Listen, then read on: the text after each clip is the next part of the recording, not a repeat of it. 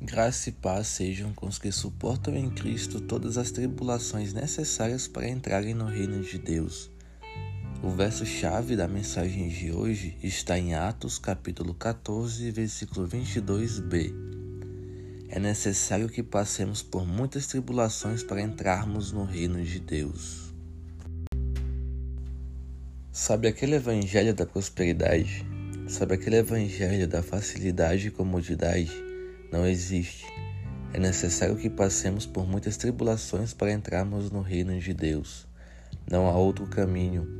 Ele é estreito, apertado e cheio de buracos, mas leva a um lugar que vale a pena todo e qualquer sofrimento momentâneo, pois é uma habitação eterna onde não haverá mais qualquer tipo de dor ou tristeza.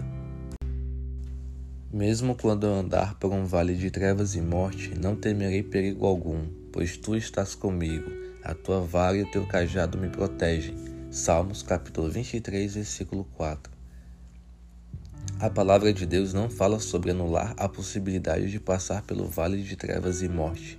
Contudo, nos dá a certeza e confiança de que não devemos nem precisamos temer mal algum, pois Ele está conosco e, se Deus é por nós, quem será contra nós?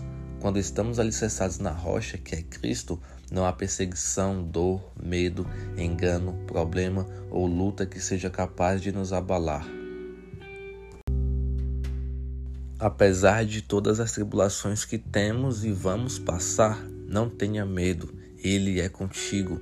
Não percamos a fé e a esperança naquele que venceu o mundo. Essa é a vitória que nos foi acreditada pelo Cordeiro Todos os que estão nele, que creem e confiam no seu nome, também vencem as tribulações, também vencem o mundo. Sabemos que Deus age em todas as coisas para o bem daqueles que o amam. Romanos capítulo 8, versículo 28a. Até as tribulações são para o nosso bem, porque é necessário que passemos por muitas para entrarmos no reino de Deus. Não há bem maior que a salvação que há em Cristo, que a possibilidade de entrar e morar no reino do Senhor.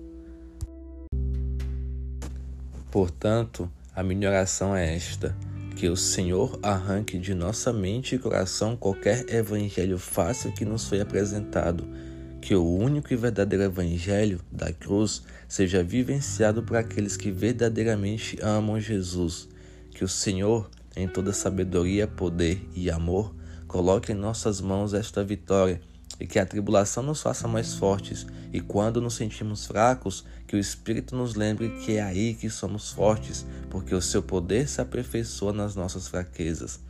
Que o Senhor Jesus lhes abençoe e fortaleça em mais este dia de lutas, que todas elas sejam vencidas nele e para ele. Amém.